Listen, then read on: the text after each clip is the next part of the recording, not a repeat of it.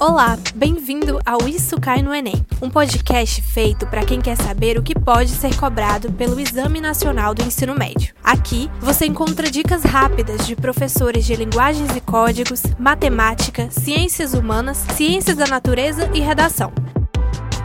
Ouça agora uma dica de linguagens e códigos.